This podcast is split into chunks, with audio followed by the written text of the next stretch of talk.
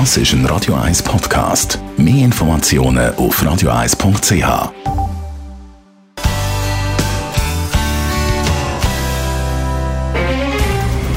Der Finanztag auf Radio 1. Verstehen, was Menschen und den Markt bewegt. In Zusammenarbeit mit der Zürcher Privatbank Merki Baumann.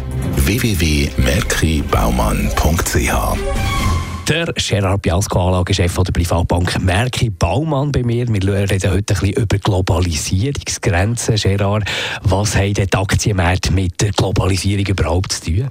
Ja, man muss einfach immer wieder sich in Erinnerung rufen, dass äh, wo die kommunistische Welt, Sowjetunion aufgegangen ist für den Westen nach dem Fall von der, von der Mauer, da hat natürlich für die Unternehmensgewinn und für die Aktienmärkte hat es einen riesigen, massiven Steigerungsrhythmus gegeben, der zuerst gelaufen ist, indem man neue Kunden gewonnen hat, Milliarden von neuen Kunden, und dann in der zweiten Phase hat man können in den Ländern, wo die Löhne viel tiefer sind, Osteuropa, China und andere asiatische Länder hat man das können billig produzieren und so hat man zweimal den Unternehmensgewinn massiv gesteigert und so hat man die Aktienmärkte natürlich auch enorm steigern. 20, 30 Jahre lang ist jetzt das nur noch in eine Richtung gegangen. Gibt es einen Trendwechsel bei der Globalisierung?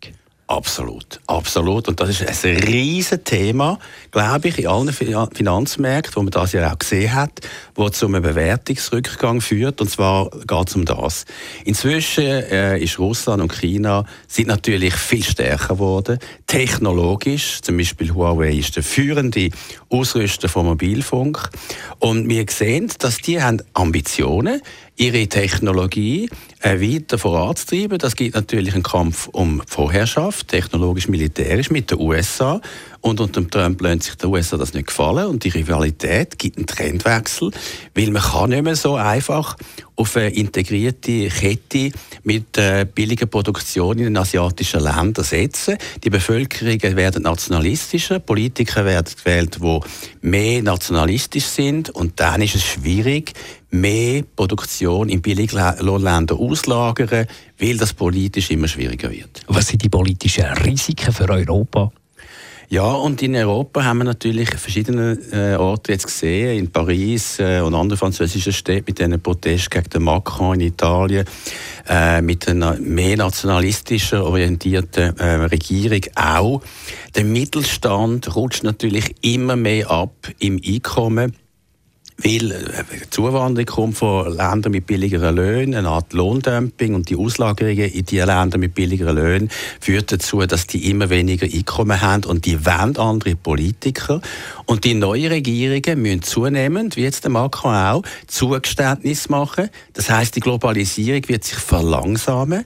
Und das führt eben zu dem Bewertungsrückgang. Aber das ist auch sehr wichtig für die Demokratie, dass man den Mittelstand einbindet, mehr, vor allem den unteren Mittelstand, der abrutscht im Einkommen, weil sonst die innenpolitische Stabilität dazu führt, dass noch mehr extreme Politiker gewählt werden und das führt dann wirklich zu weniger Wirtschaftswachstum. Danke vielmals für die Einschätzungen, Gerard Biasco, Anlagechef bei der Privatbank Merki Baumann, wo wir in diesem Jahr haben können überkommen, da tiefen Einblick. Die nächste Ausgabe vom Finanztag, gibt es am Dienstag, 8. Januar oder natürlich immer, wenn ihr wollt, als Podcast auf radio1.ch. Der Finanztag gibt es auch als Podcast auf radio1.ch. Präsentiert von der Zürcher Privatbank Merki Baumann www.merkibaumann.ch Das ist ein Radio 1 Podcast. Mehr Informationen auf radio1.ch.